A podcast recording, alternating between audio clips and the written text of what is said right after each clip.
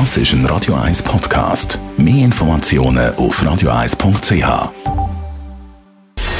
Gesundheit und Wissenschaft auf Radio 1. Unterstützt vom Kopfwehzentrum Irlande Zürich. www.kopfwww.ch ja, das schöne Wetter, die frische Bergluft und auch die körperliche Ertüchtigung. Immer mehr Schweizerinnen und Schweizer schnüren die Wanderschuhe. Der Boom allerdings der hat auch eine Schattenseite. Beim Bergwandern verunfallen tendenziell nämlich immer mehr Menschen tödlich.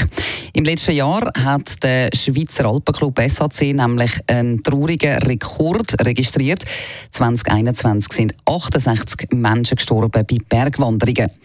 Zahlen für das laufende Jahr die sind noch nicht ausgewertet, aber es zeichnet sich auch da eine Zunahme ab, weil auf das deuten auch die Zahlen von der Rega hin. Die haben in diesem Jahr bis jetzt schon viel mehr Einsätze geflogen als jemals vorher. Und es ist ja klar, je mehr Leute das gehen wandern, desto mehr Unfälle passieren. 2014 sind 44 Prozent der Leute in der Schweiz regelmäßig wandern und gemäss einer Studie vom Bund, sechs Jahre später, also im 2020, sind es knapp 57 Prozent Wenn wir das letzte Jahr nach Regionen mal noch ein genauer anschauen, dann hat es zum Beispiel in den Walliser Alpen 36 tödliche Wanderunfälle gegeben. In den Berner Alpen sind 26 Menschen gestorben.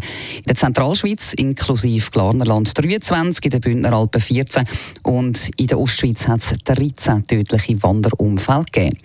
Das sind traurig hohe Zahlen und das Einzige, was man dagegen machen kann, ist weiter informieren und sensibilisieren. Die meisten von diesen Unfällen passieren nämlich wegen schlechter Ausrüstung, Uninformiertheit und auch Selbstüberschätzung. Und all das könnte man ja eigentlich zu einem Großteil verhindern.